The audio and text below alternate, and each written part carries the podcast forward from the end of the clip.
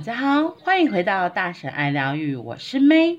今天的一分钟下单练习，我们要说的是第六十五篇：人到中年更要做大梦。年轻人的梦想大多是妄想，有年纪的大人所做的梦才是真正的梦想。向宇宙下单，你真正梦想的时机来喽！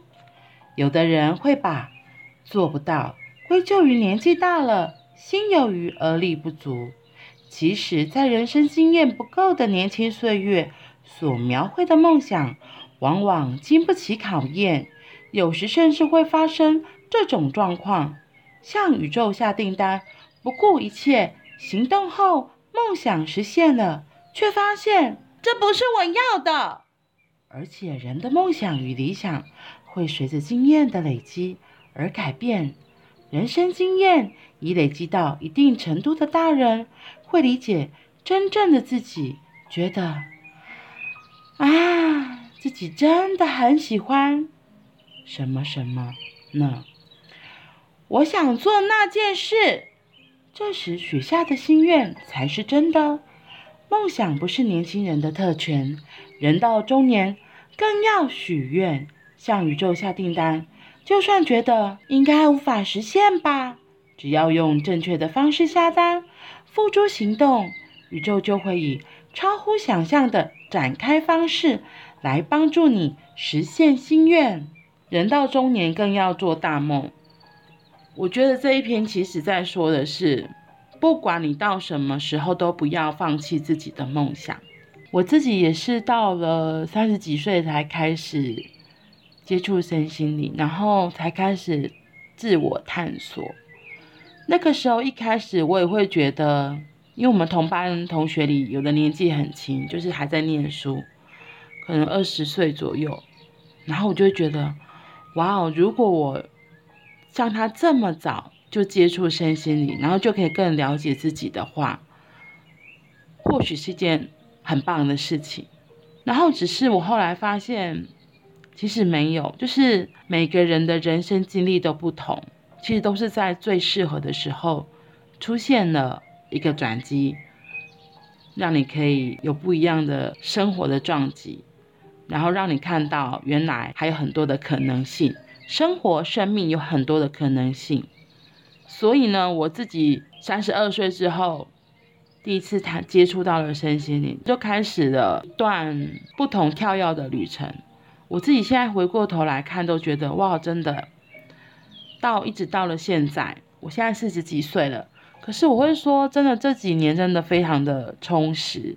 然后到现在还会有梦吗？我其实还是在朝我自己想要做的事情一直在前进，一直在走。接触身心灵上课之后，我那时候的一个愿望就是想要成为一个身心灵的老师，就是像现在这样。可是因为一路上我自己有很多的不确定、怀疑，然后虽然是这样，我还是一步一步往前进。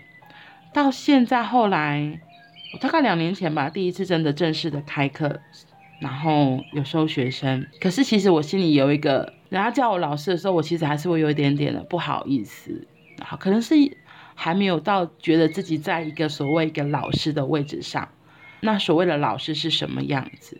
其实老师没有一个所谓的什么样子，是我自己把自己的那个标准提得很高，所以我一直觉得我没有到达那个标准。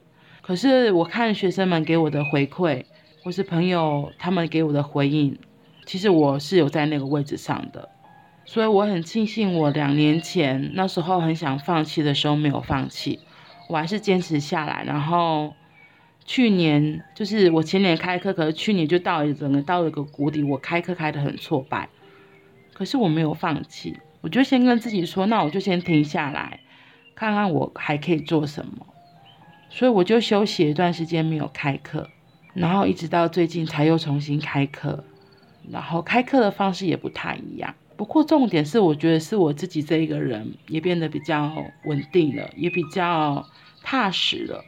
不再追着说老师是什么样子，这个老师我是不是要像这个老师？我是或者我是要像那个老师？我后来发现不用，我就是只要做我自己就好了。我做我大神的样子，这个就是我这个老师的样子。